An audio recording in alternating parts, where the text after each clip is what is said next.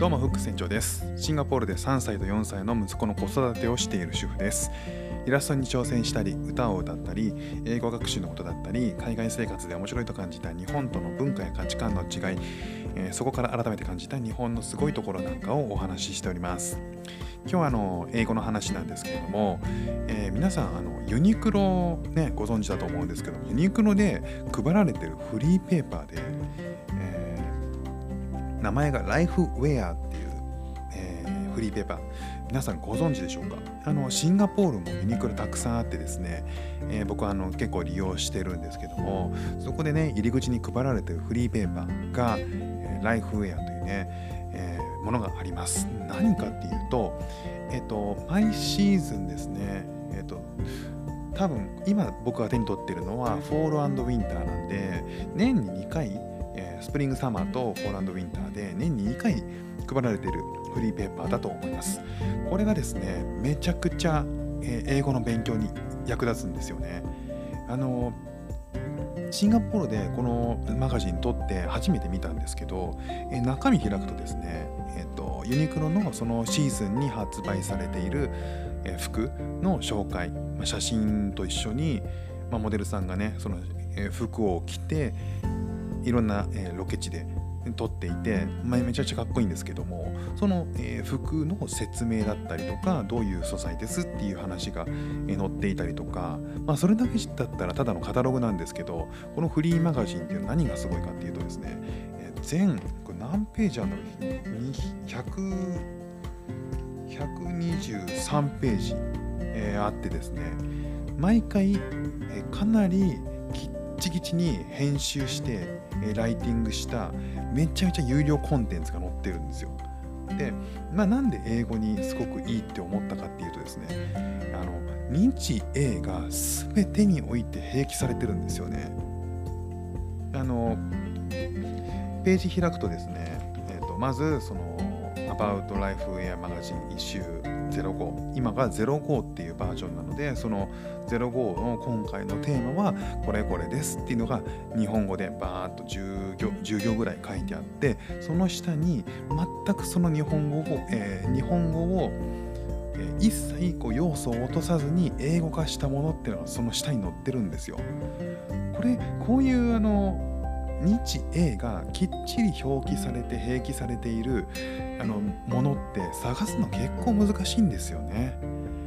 あの日本語ではこうやって書いてあるんだけど英語でどうやって、えー、と翻訳するんだろうとか英語単体のね英字新聞とか英語だけで書かれた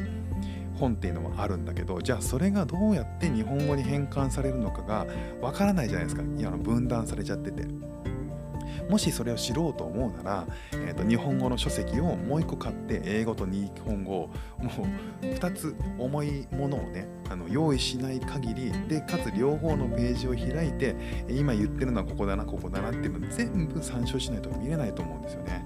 こういう教材って結構探すの難しかったんですよ。であのそれをね完全に叶えてくれてるのがこのユニクロのフリーマガジンなんですよね。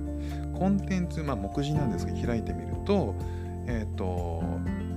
ロンドンバービカンエステートに住む人々の部屋住む人々と部屋、まあ、あのいろんな人々がその部屋についての話をしていたりとか、えー、ジョナサン・アンダーソンに12の質問このジョナサン・アンダーソンっていうのは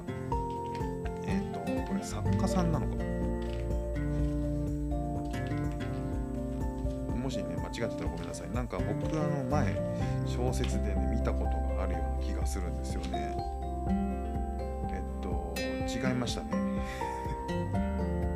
あの JW アンダーソンっていうね、えー、ユニクロがコラボしてるデザイナーさんです、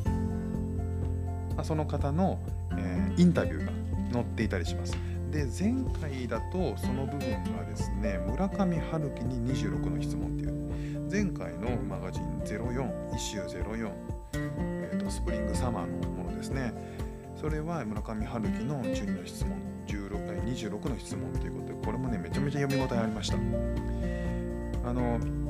その他にたくさんいろんな記事があって、とある町に暮らす4人のストーリーとか、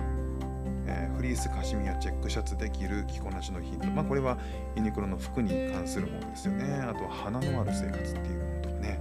あのこういうその生活だったり服